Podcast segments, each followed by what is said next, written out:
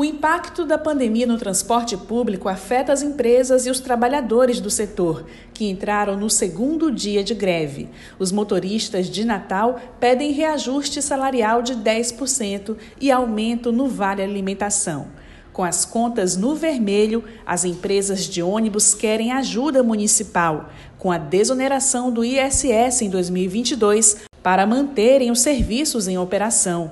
Em entrevista ao Show de Notícias na 97 FM, o consultor técnico do Seturne, Nilson Queiroga, explicou o desequilíbrio entre as receitas e despesas do setor, que é um dos mais atingidos pela crise. A pandemia trouxe uma série de consequências para o transporte, foi um desastre. O ano passado todo, o sistema de Natal só transportou 58% da quantidade de passageiros que transportou em 2019 antes da pandemia. Isso desequilibra completamente a questão das receitas, de despesas. O óleo diesel foi elevado só o ano passado em 65%. O salário e o diesel representam hoje 60% da tarifa. O governo do RN renovou a isenção do ICMS do diesel em 2022, com a condição de não haver reajuste na passagem. Com a alta dos insumos, o Seturne aguarda o posicionamento da Prefeitura do Natal, que já reconhece a defasagem na tarifa vigente. Contabilizando todos os custos, o valor da passagem de ônibus já estaria acima de R$ 4,00.